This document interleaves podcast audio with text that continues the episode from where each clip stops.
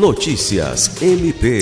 O Ministério Público do Estado do Acre conseguiu na Justiça a condenação de cinco pessoas acusadas de homicídio de um adolescente ocorrido em 2019 no município de Mâncio Lima. O promotor de justiça, Hildo Maximiano Neto, atuou no tribunal do júri.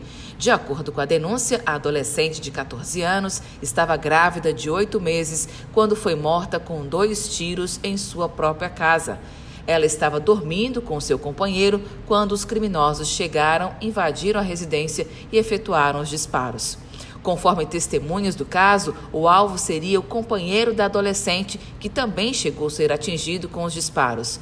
Em sessão presidida pelo juiz de direito Marlon Martins Machado, ocorrida na última terça-feira, dia 22 de novembro, os acusados foram julgados pelos crimes de homicídio e por participação em organização criminosa. Alice Regina, para a Agência de Notícias do Ministério Público do Estado do Acre.